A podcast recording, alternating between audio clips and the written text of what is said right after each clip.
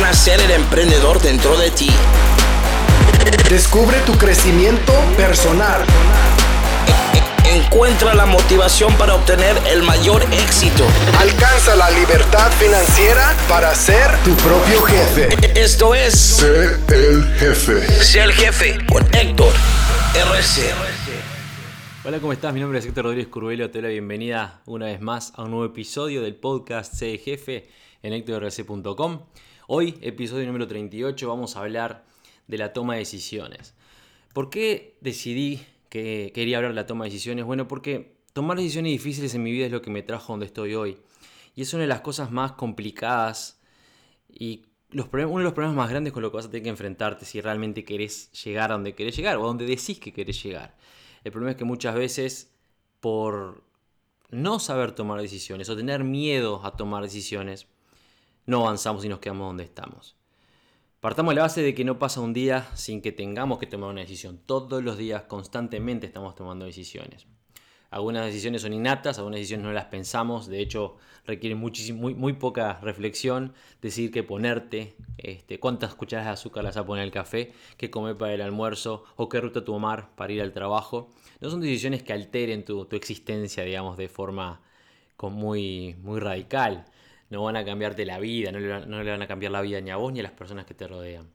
Pero hay algunas decisiones que sí, hay algunas decisiones que cambian vidas, que, que necesariamente van a modificar el status quo, que van a hacer que tu vida tome un rumbo distinto o que afectes de forma directa o indirecta a la gente que te rodea, a las personas más importantes para nosotros. El problema es que decidir nos da miedo y ese miedo es el que hace que nuestra vida en muchos casos sea miserable. Tener la experiencia de tomar malas decisiones y tener que lidiar con el resultado de esas decisiones sirve como una herramienta para ayudarnos a tomar mejores decisiones en el futuro. Hoy voy a hacer dos cosas contigo. Primero que nada voy a, compartir una historia personal de las, en realidad varias historias, en lo que, específicamente en lo que refiere a por qué tomar decisiones puede salvar vidas. Y después vamos a analizar desde el punto de vista psicológico por qué es que quizás vos no puedes tomar decisiones. Porque es que nosotros, todos, vos, yo, este, estoy señalando porque este video va a salir, lo voy a publicar por primera vez, voy a publicar el podcast en YouTube, este podcast va a salir grabado prácticamente en directo en YouTube y después lo vas a poder escuchar como siempre en tu plataforma favorita de podcast, ya sea en iTunes o en Spotify o directamente en hectorrc.com o en SoundCloud o incluso en la, en la nueva app del podcast de ese en Android. Pero cualquiera sea el, lugar donde estés escuchando, donde me estés viendo hoy en día, tenés que saber que hay razones por las cuales no tomamos decisiones, porque nos frenamos a la hora de tomar decisiones importantes. Las decisiones como te dije, es algo que tomar decisiones es algo que es una constante en nuestra vida. Estamos constantemente eligiendo caminos, esto o esto. Miro este canal o miro este otro. Le pongo más azúcar o menos azúcar. Me tomo este ómnibus o este otro. Me levanto más tarde o más temprano. Este, voy al gimnasio o no voy al gimnasio. Me pongo esta remera o me pongo otra. Pero vos sabés que vos sos consciente que hay ciertas cosas que están afectando de tu vida y, el, y lamentablemente nosotros procrastinamos con esas cosas. No procrastinamos con qué remera me pongo o, o, cuál no. Es muy fácil. Si vos tenés que ir a trabajar, vos sabés que tenés que ir a trabajar y vas a ir a trabajar a la hora que tenés que ir a trabajar. La decisión de qué remera te pones no va a afectar eso. Sos consciente, es como lo tenés en automático. Vos no vas a dejar de ir a trabajar porque no decidiste qué remera ponerte. Vas a tomar esa decisión porque no, eh, porque no es tan importante en relación al macro de la historia, digamos. Pero vos sabés que hay cosas en tu vida que no te hacen feliz. Vos sabés que tenés esa relación que te enferma, es, quizás esos contactos, esas amistades enfermizas o, ponzoñosas que lo único que hacen es hacerte la vida miserable. O esa relación de pareja, la persona con la que dormís, que quizás no te hace feliz. O incluso hasta infeliz. O, hasta te daña en algún aspecto psicológico o físico, que es bastante más común de lo que pensamos. No solamente eso, hay altas probabilidades de que tu trabajo no te guste, de que la vida diaria, digamos que vos estás, tu rutina diaria no tenga mucho sentido para vos, porque simplemente estás cumpliendo con un trabajo para pagar una cuenta a fin de mes. Un trabajo que no te da las satisfacciones que vos querés o que vos te gustaría este, sentir con, con una tarea que tienes que realizar todos los días, un trabajo que no te apasiona, un trabajo que quizás con el que compartís un espacio con alguien que no, con quien no querés compartir, pero que principalmente no te brinda las posibilidades que vos sabés que tendrías que tener, porque el mundo está ahí afuera para ir y dominarlo y comérselo. A mí una de las cosas que, más me marcó de, adolescente y de, hombre joven en mis 20 fue el hecho de ver en televisión, en internet, en, medios, que hay un mundo ahí afuera distinto al que yo estaba acostumbrado a, vivir.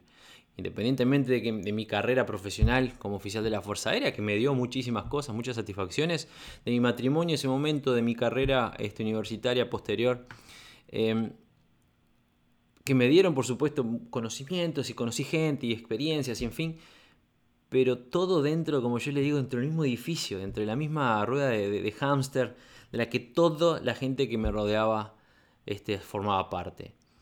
Pero había cosas más, más, más, grandes allá afuera, había lugares para conocer, personas para conocer, experiencias para vivir, posesiones para tener. O sea, a mí yo me acuerdo siempre que yo le decía a mi, a mi ex mujer, eh, mi discurso con ella era, pero yo quiero un yate no por el hecho de tener un yate, por el hecho de lo que significaba la oración. Yo quiero un yate, porque yo vivía en una situación en la que era imposible para mí siquiera pensar en tener un auto mejor que capaz que podría tener.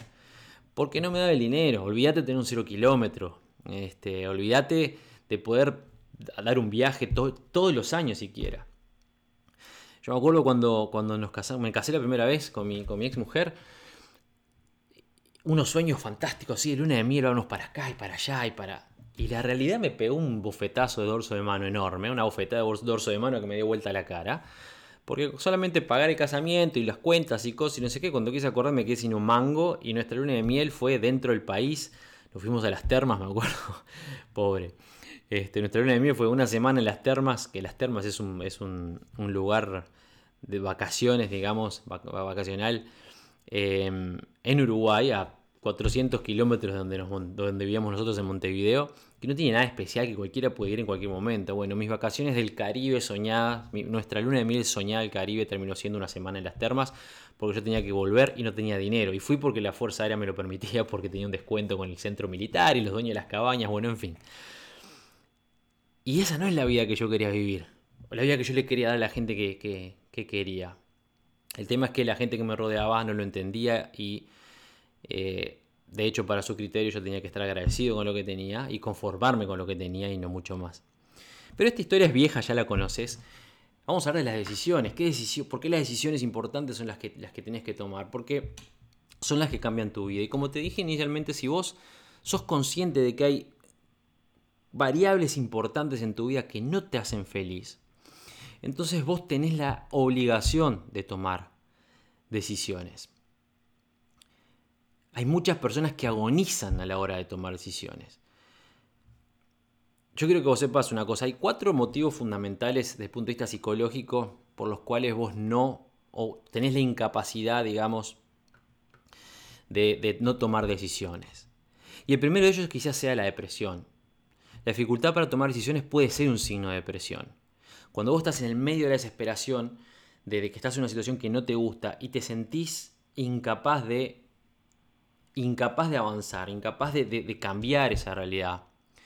Puede haber una visión pesimista de las opciones razonables. Vos pues tu, cerebro va a empezar a decirte, pero mira que las opciones que tenés son estas. Y mirá si por ejemplo, no te gusta tu trabajo, estás infeliz con tu trabajo y bueno, querés cambiar de trabajo.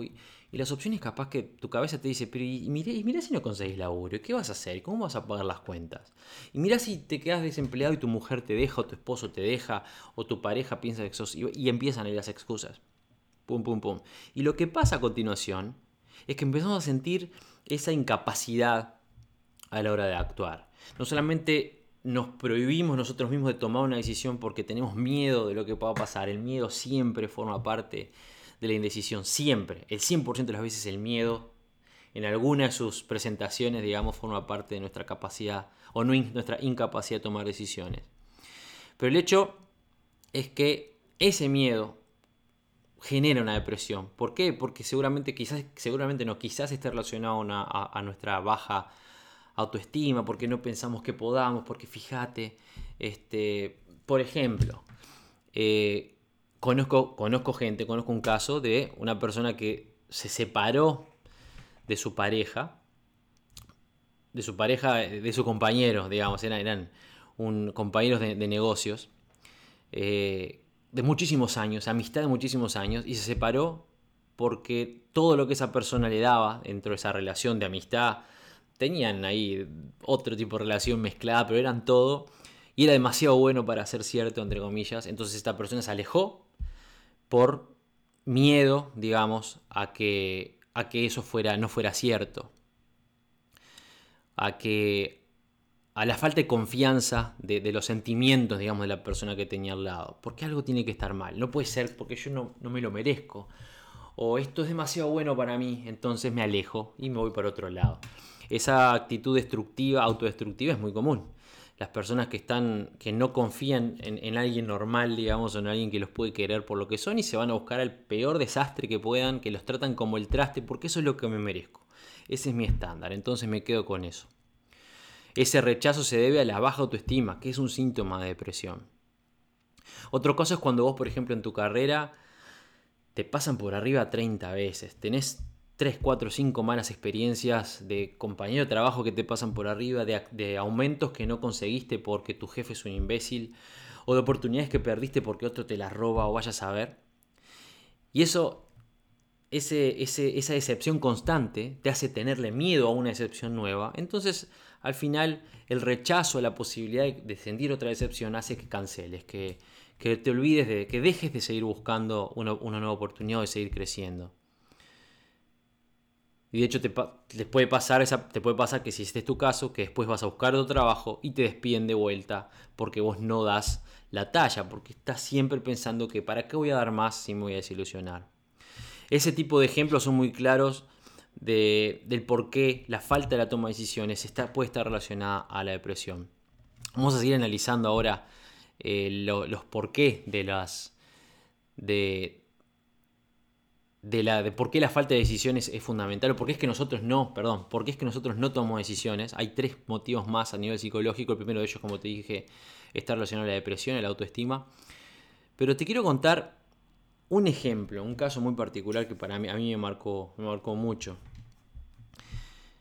Como vos sabés, si escuchaste el podcast de La niña del vestido blanco, mi mujer es una mujer, es una luchadora, como dicen por ahí, una mujer que vivió una infancia y una adolescencia terrible, con experiencias que nadie, nadie tendría que vivir. No voy a profundizar en eso ahora, pero me, te, te, recomiendo que escuches el podcast de la, niña en el vestido blanco que cuento la historia de, mi esposa. Pero el hecho es que Isabel sufrió muchísimo adolescente, de, niña y adolescente, y sufrió mucho posterior a, los traumas que, vivió en, esas, en ese periodo, porque le costó muchísimo crecer, porque el ambiente en el que ella se movía no era un ambiente de crecimiento, porque se mantenía en un círculo que también había sufrido mucho, y un círculo en el que no sabían cómo crecer, no sabían cómo salir de esa situación.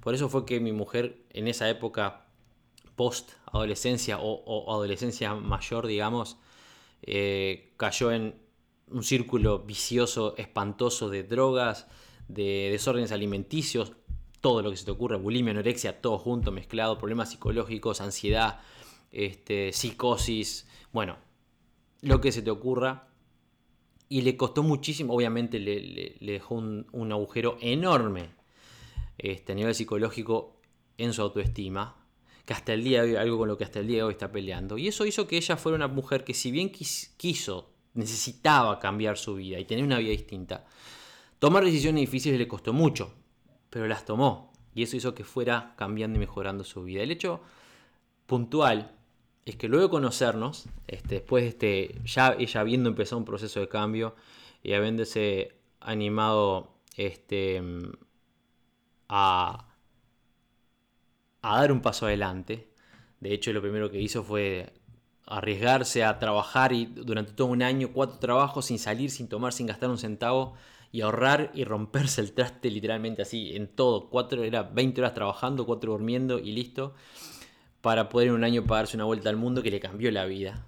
Por muchas razones, entre ellas me conoció a mí.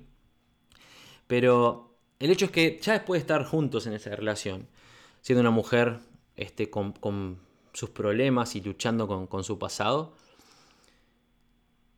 con tendencias suicidas, con varios episodios en su vida de, intento de autoeliminación, tristemente. Su problema o su, lucha interna con, eh, los desórdenes alimenticios también siendo una constante. En un momento determinado nosotros hablando, bueno, tratando de, hablar con ella, motivarla, apuntamos siempre juntos al crecimiento mutuo, mi crecimiento junto con ella, el de ella junto conmigo, de los dos como pareja, apoyándonos y creciendo. Entendimos, entendí y nos pusimos de acuerdo en que más allá del trabajo que ella tiene que realizar personal, yo tengo que poner mi granito de arena y eso es tratar de eliminar o tratar de hacer lo posible para minimizar o eliminar los, este, eh, factores externos que pudieran afectar de forma negativa a Isabel. Por ejemplo, independientemente de que ella estuviera viviendo sus peleas internas, en ese momento, en, este, este, en el momento de esta historia, estamos hablando de fines de 2016 y bueno, el año 2017, Isabel seguía viviendo el inicio del 2016, fines de 2016, perdón, este, mediados de 2016 seguía viviendo en lo que se llama un colectivo. Era una, ella estaba trabajando en Oslo hace unos cuantos años, pero estaba alquilando en conjunto con un montón de suecos una casa que se, era como una casa universitaria, digamos. Cada uno tiene su, cuartito y ella compartía el cuarto con, otra, otra muchacha. Lo cual no les daba libertad ninguna, no les permitía tener privacidad, porque claro, una casa que estaba siempre constantemente con, con gente no le permitía tener un espacio para ella sola de silencio, tranquilidad, con el cual poder pensar en sus, en cosas o, proyectar a futuro, o sentarse a hablar conmigo sin que nadie le, le, complicara la existencia, por ejemplo. O no podía dormir tranquila porque iba a dormir, tenía siempre alguien haciendo ruido en la casa, en fin. Son cosas, todas cosas que capaz que te parecen tontas, pero le estresaban y le hacían, eh, le hacían la vida no tan fácil. Aparte de eso tenía un trabajo de 8 horas o 9, un trabajo que le pagaba muy bien y que le daba buenos, buenos resultados económicos, trabajando en Noruega, en un aeropuerto, ella es profesional, eh, le daba muy buenos resultados, pero ella no nació para tener un trabajo de 8 horas y el trabajo le estresaba, al punto de a veces llegar llorando a su casa porque estaba haciendo algo que la hacía infeliz. Sumándole a eso que su pareja, su futuro esposo en ese momento, estaba yo viviendo en el Congo, en área de conflicto, trabajando como especialista en Naciones, con Naciones Unidas, lo cual para mí, desde el punto de vista profesional, era el tope de mi carrera Además de que económicamente, por supuesto, me servía mucho, me servía para alimentar mis negocios, mis inversiones, ganando cifras entre 9 y 10 mil dólares por mes, trabajando dos veces a la semana como especialista. El hecho es que a mí me servía desde el punto de vista profesional y económico y me gusta lo que estoy haciendo y alimentar mi fundación también. Pero para Isabel era uno, uno más de los factores negativos externos que le afectaban. ¿Por qué? Porque yo estaba constantemente en zona de conflicto, arriesgando mi vida no directamente, pero de forma indirecta. En el Congo todos los días muere gente, todos los días hay atentados. De hecho, mientras, en mi última estadía, en mi último año ahí, fallecieron 5 o 6 amigos míos en, atentados eh, contra, en contra de las Naciones Unidas. Y bueno, eso Isabel era algo que le estresaba al, máximo. Aparte de que estábamos lejos dos meses, dos meses a la vez. Dos meses, un mes y medio, dos meses, a veces tres meses separados, para estar después, después tres, cuatro semanas, un mes y medio juntos. Esos meses separados se hacían eternos y ella sufría muchísimo. De hecho, en esos meses fue que tuvo el último de sus episodios eh, de autoeliminación, que fue algo que nos dañó muchísimo a ambos. Pero el hecho es que teníamos que hacer, yo tuve que tomar decisiones, ella tuvo que tomar decisiones, pero juntos tomamos las decisiones de, bueno, Isabel, tenemos que cambiar esto, no puedes vivir más en este lugar, no puedes seguir con este trabajo, tenemos que buscar algo mejor para vos y no podemos estar separados. Y nos hicimos un plan. Bueno, vamos a buscar un apartamento juntos y buscamos y encontramos un lugar para mudarse, mudarnos cuando estuviéramos en Noruega, lo cual le liberó muchísimo estrés. Eso no fue muy difícil. Eh, por supuesto que para ella fue complicado inicialmente porque el status quo le agarraba, digamos, el miedo al cambio.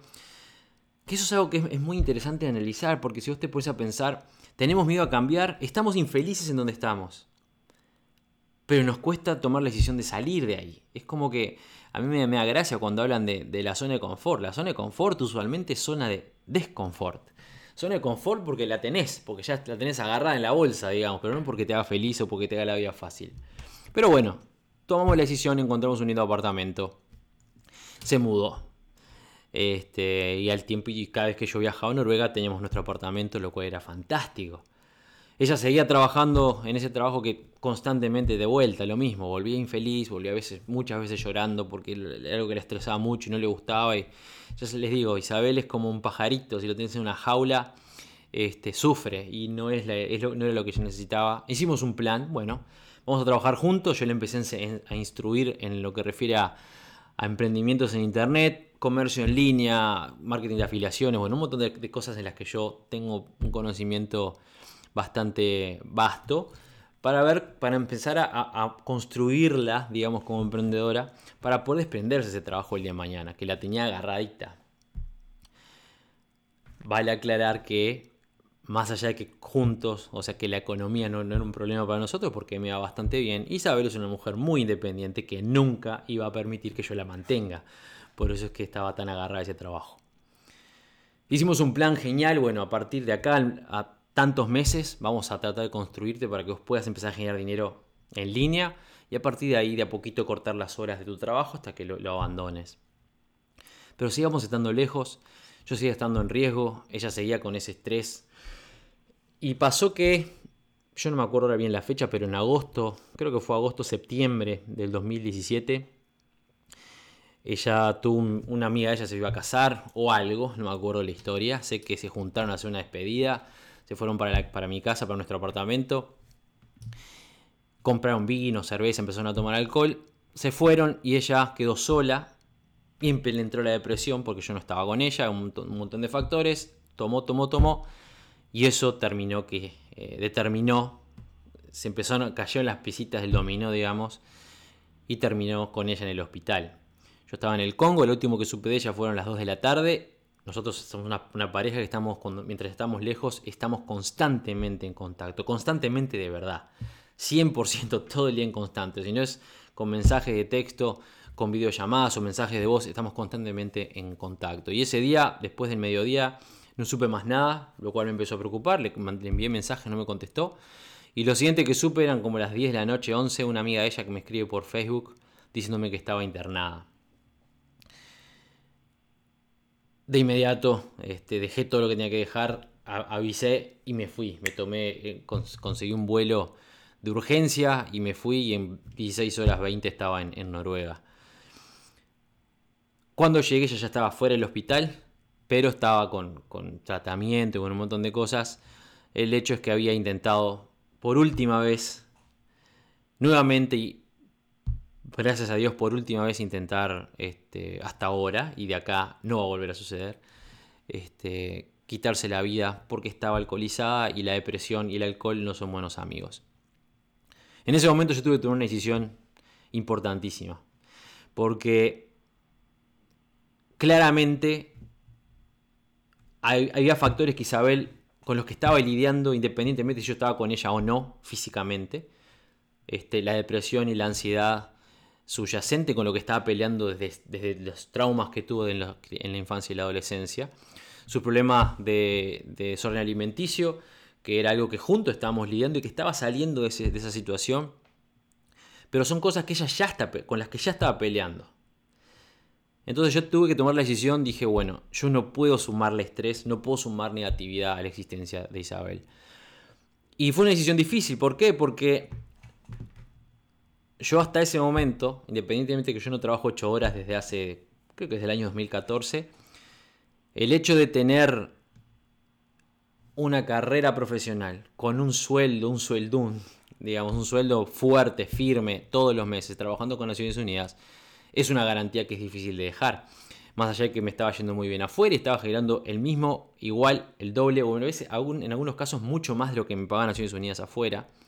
Yo tenía todo invertido y mi único capital, digamos, efectivo mensual, mi, mi único eh, flujo de dinero para usar de, efectivo era las Naciones Unidas, porque todo el dinero que yo generaba en Internet lo reinvertía en mis negocios o lo distribuía ya directamente a inversiones que no puedo tocar, pensando a futuro, y mi único ingreso, el único dinero que yo podía tener en ese momento para moverme era lo de Naciones Unidas.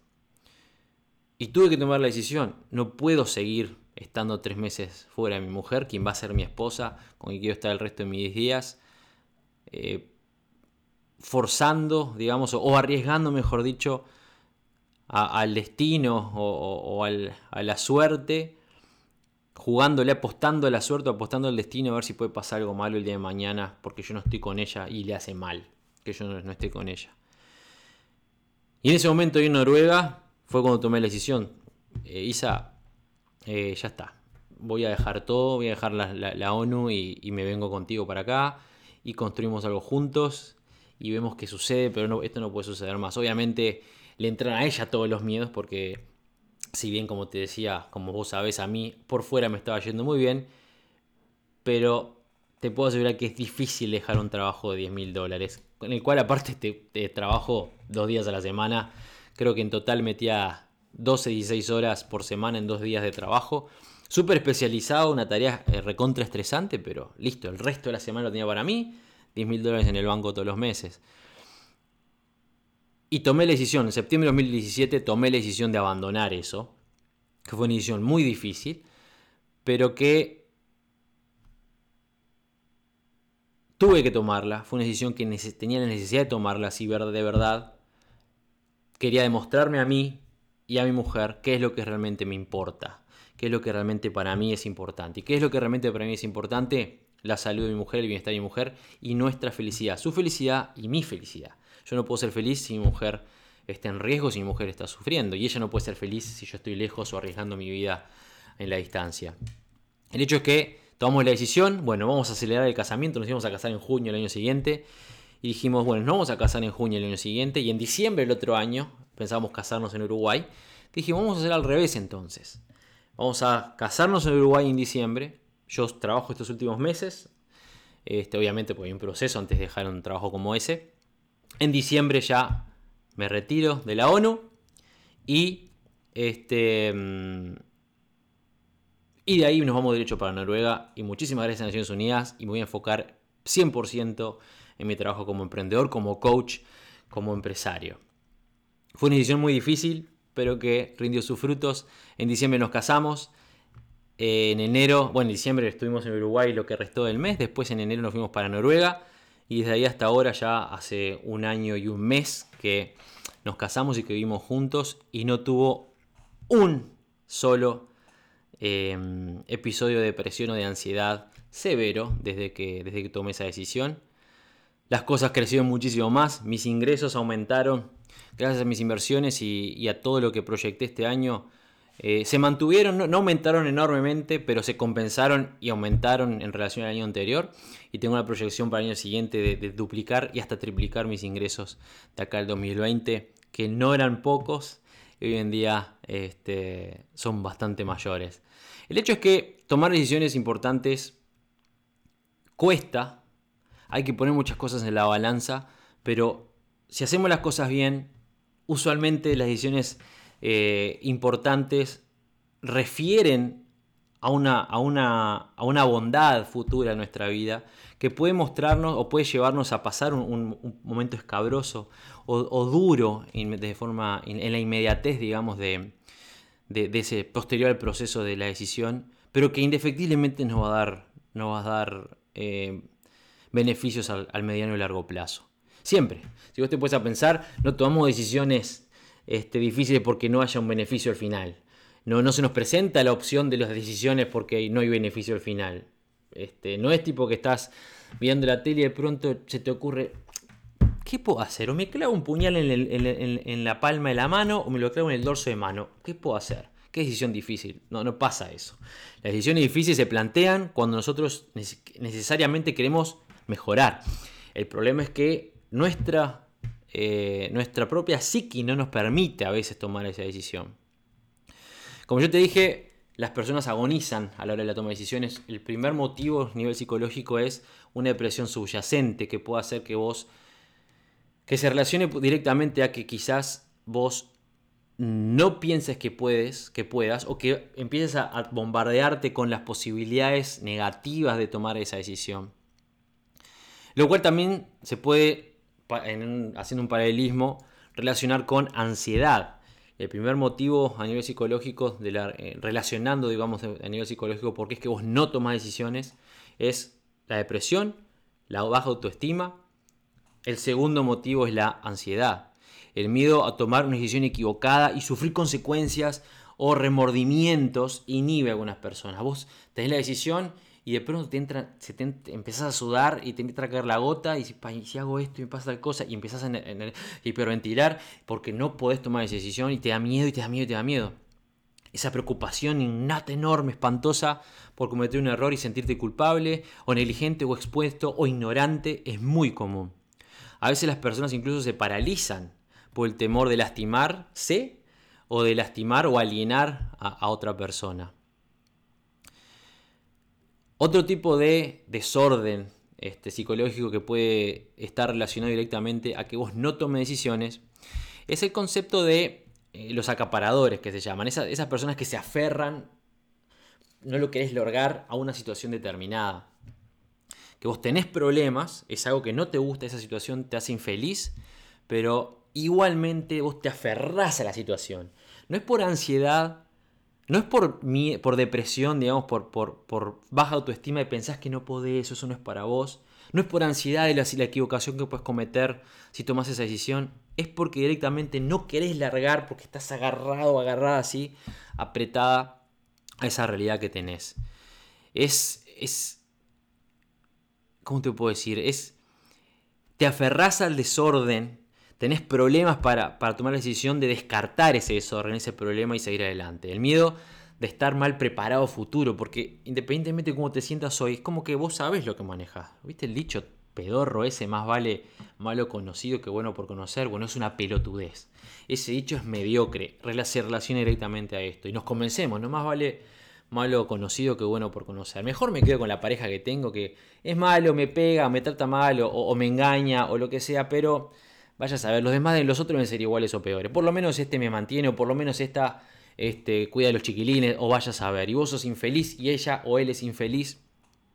Y estamos todos contentos porque nos agarramos, nos, aferramos a lo que tenemos. Descartar un objeto puede ser un desafío, porque el pensamiento, ¿qué pasa si lo necesito más tarde? Eso te, capaz que te puede pasar cuando estás limpiando el closet, limpiando el ropero de la ropa vieja, y estás por tirarle y decís, fa, pero mira si hace un año que no la tocas esa ropa, ¿no? Pero mira si después la preciso. Mira si después me hace falta o lo extraño. Este, como el dicho, no sabes lo que tenés hasta, que, hasta que lo perdés. Este, también. Son todos conceptos este, de la sociedad regular que a mí no me, no me llaman. Son todos rasgos obsesivos que vos tenés que analizar si te afectan o no. Lo primero que vos tenés que hacer si tenés problemas a la hora de tomar decisiones es analizar si tenés una depresión subyacente. Si vos, vos, sos, vos sabés, vos sabés si tenés depresión. Esto no es para que analices a tu padre, a tu madre, a tu hijo o a tu pareja. Esto es para que vos te analices a vos mismo. Vos sabés si tenés una depresión subyacente. El desamparo, la desesperanza, la fatiga o la apatía pueden distorsionar tu percepción y evitar que actúes o que veas con claridad. Si vos no te sentís con, con el poder o la energía o, te parece que lo que tenés está mal, pero bueno, o los miedos a, avanzar, o bueno, lo que sea de los puntos que yo ya, nombré, pueden hacer que vos no veas con claridad lo que está sucediendo. Hay un libro que se llama La toma de decisiones y la sintomología depresiva, en el que se encontraron que las técnicas de terapia cognitiva ayudan a recuperar la capacidad de la toma de decisiones, a ayudar si vos podés, si yo te puedo ayudar, si alguien, vos podés ayudar a alguien más, o vos te puedes ayudar a vos mismo a tomar decisiones, utilizando herramientas como, como, listas de, por ejemplo, pros y contras, herramientas cognitivas que vos las puedes ver, analizar en función de, tus, eh, de tu propia forma de, de, análisis, digamos, directo. Por ejemplo, haciendo listas de pros y contras, o examinar varios aspectos del problema o aprender a ver las cosas de distintas perspectivas, generar opciones creativas de acción, porque muchas veces la gente piensa, odio mi trabajo, tengo que renunciar, pero pueden haber formas creativas en las cuales, o de las cuales vos podés agarrarte y que pueden ayudarte a tomar esa decisión. No es todo blanco negro, que eso es importante que vos tenés que analizar. Pero hacer ejercicios como, bueno, mirar desde otra perspectiva o hacer listas de pros y contras es algo que lo aplico yo en mi casa, lo aplicamos con Isabel. Haces una listita de las pros, haces una listita de las contras y después analizar. Son todo herramientas o ejercicios que te pueden ayudar a tomar decisiones. La experiencia adversa posterior, temporal, digamos, es la cuarta forma en la que vos, a nivel psicológico, de la que vos te puedes estar agarrando a nivel psicológico para no tomar decisiones. La experiencia adversa temporal significa, por ejemplo, te tuviste una pareja, te engañó todo lo que quiso. Tuviste una segunda y te engañó todo lo que quiso. A partir de ahí, no vas a confiar en nadie más. Y si tenés una, o no tenés ninguna más, ninguna otra pareja, y tomás la decisión errónea, o, o alguien se te presenta que es espectacular para vos y no te decidís a estar con esa persona, ¿por qué? Porque tu experiencia adversa te dice que no tomes esa decisión porque esa persona te va a engañar. O quizás empezás una nueva relación y no confías en ella o no tomas la decisión de mudarte con esa persona o casarte con esa persona o entablar un negocio con ese nuevo, ese nuevo este prospecto porque te jodieron antes y eso tiene que pasar porque eso es lo que mi cerebro me dice de acuerdo a mi experiencia adversa. Siempre, siempre hay una razón por la cual nosotros no tomamos decisiones o por la cual nosotros no avanzamos en nuestra vida o por la cual nosotros nos conformamos con lo negativo que hay en ella. Es tu responsabilidad entender que hay siempre algo detrás y primero que nada tomar la decisión, valga la redundancia, que esa no es difícil, de mejorar tu vida. Vamos a hacer un ejercicio juntos ahora.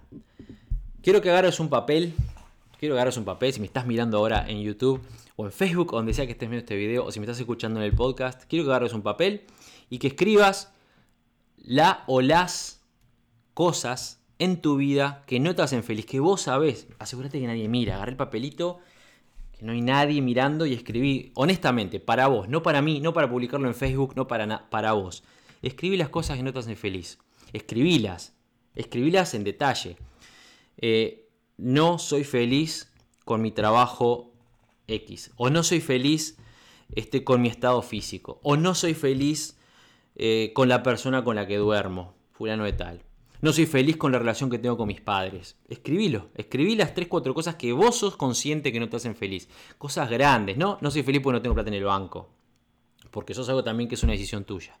Estamos hablando de cosas que, bueno, puede ser, no soy feliz porque no tengo plata en el banco. El hecho es que vos anotate, anotate la, una lista de las cosas que, que, vos no, que vos no sos feliz. Las cosas en tu vida que no te hacen feliz o que te hacen infeliz o miserable. ¿Cuántas te anotaste? ¿Una, dos, cinco, diez? Si hiciste el ejercicio correctamente, vas a notar que todas esas cosas requieren, para eliminarlas de tu vida, o cambiarlas, o erradicarlas, o hacer que, o, hacer que de ser de hacerte infeliz pasen a hacerte feliz, o menos, o, no miserable, requieren que tomes una decisión importante. Y la decisión importante no te la tengo que decir yo. La decisión importante simplemente la vas a ver cuando leas. Soy infeliz con el trabajo que tengo. Decisión importante. Ese trabajo no lo puedo seguir este, realizando. Soy infeliz o soy miserable con mi pareja decisión importante. Es muy fácil, tengo que cambiar esa situación. Puede implicar dejar a tu pareja o puede implicar tener una charla profunda con tu pareja. Pero el hecho es que tienes que cambiarlo. Y esas decisiones seguramente sean difíciles para vos tomarlas. Pero ¿sabes cuál, es, no es, cuál decisión no es difícil? ¿Cuál decisión es un chasquido de dedos y no es difícil para nadie tomarla y se toma en un instante? La decisión de ser feliz. Es una decisión que en realidad es un segundo. Tenés que mirarte al espejo y decidir. Vos sabés que sos infeliz hoy o miserable en algunos aspectos de tu vida. ¿Sabes qué? Yo voy a decidir ser feliz. Decido ser feliz. Y cuando vos decidís ser feliz, que ahí no afectás a nadie, porque vos decidís ser feliz, entonces ya tenés algo de qué agarrarte a la hora de analizar esa lista que escribiste anteriormente no me gusta mi trabajo, mi trabajo me hace miserable. Es un trabajo que no me llena, no me alimenta, es un trabajo que no me rinde lo que debería rendirme, no me apasiona, mi jefe es un imbécil, no sé, todo lo que refiere a tu trabajo.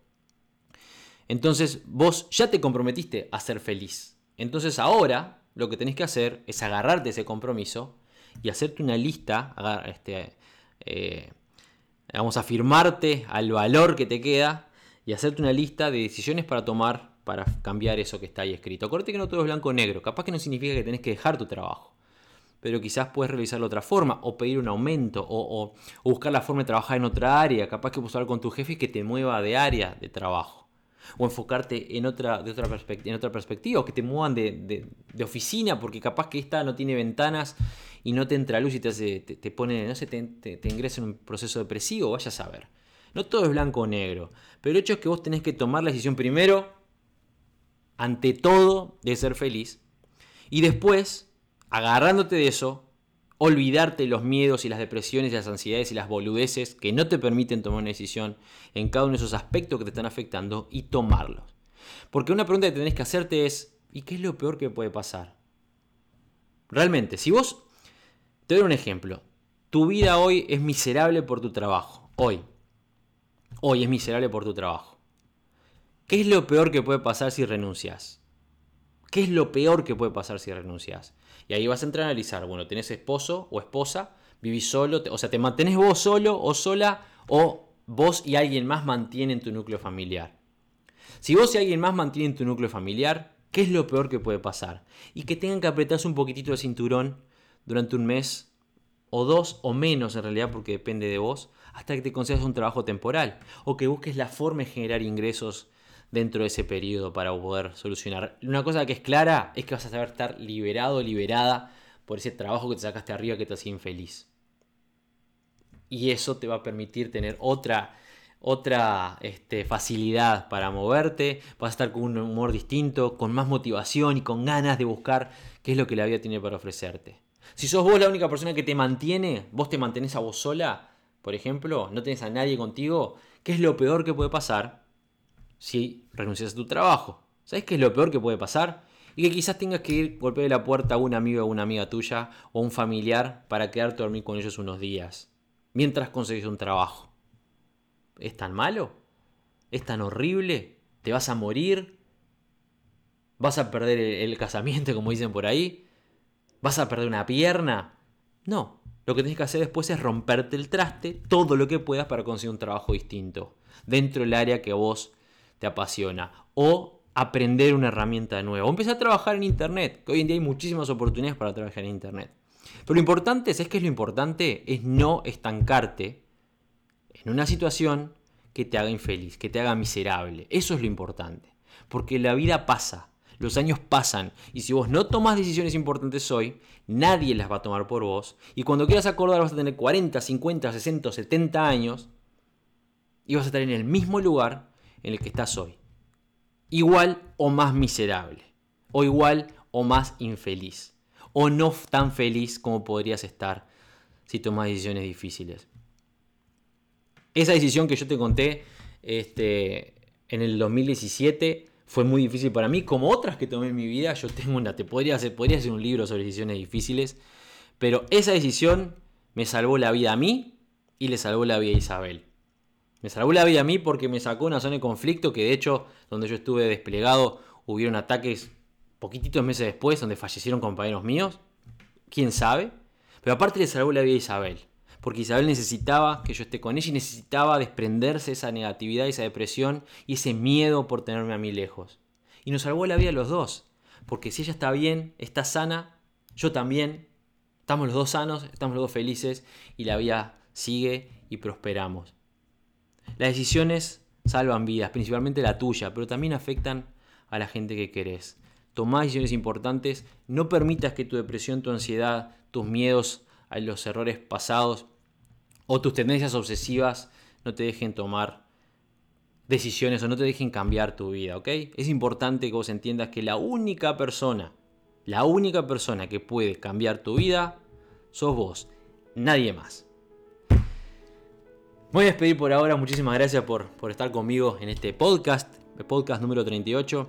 El primero de todos que, grabo para, para YouTube. Vas a verlo, vas a la grabación entera este, de este episodio. Un placer para mí estar contigo. Acordate que puedes escuchar este podcast en Shopify. Perdón, en Shopify puedes escuchar este podcast en Spotify, puedes escucharlo en SoundCloud, puedes escucharlo en Spreaker, puedes escucharlo en iTunes, en hectorrc.com, por supuesto en la red de o puedes escucharlo, tenerlo en la palma de tu mano en tu celular, en la aplicación Podcast Ser Jefe que la puedes encontrar en Android. Muchísimas gracias por tu tiempo, me despido como siempre desde Suecia y como digo, cada vez que nos separamos al finalizar un podcast, nos vemos en la cima. Chao, chao. El podcast Sé el jefe de Héctor Rodríguez Curvelo es dirigido y conducido por Héctor Rodríguez Curvelo y editado por Producciones Sé el jefe, con base en Suecia. Todos los derechos reservados.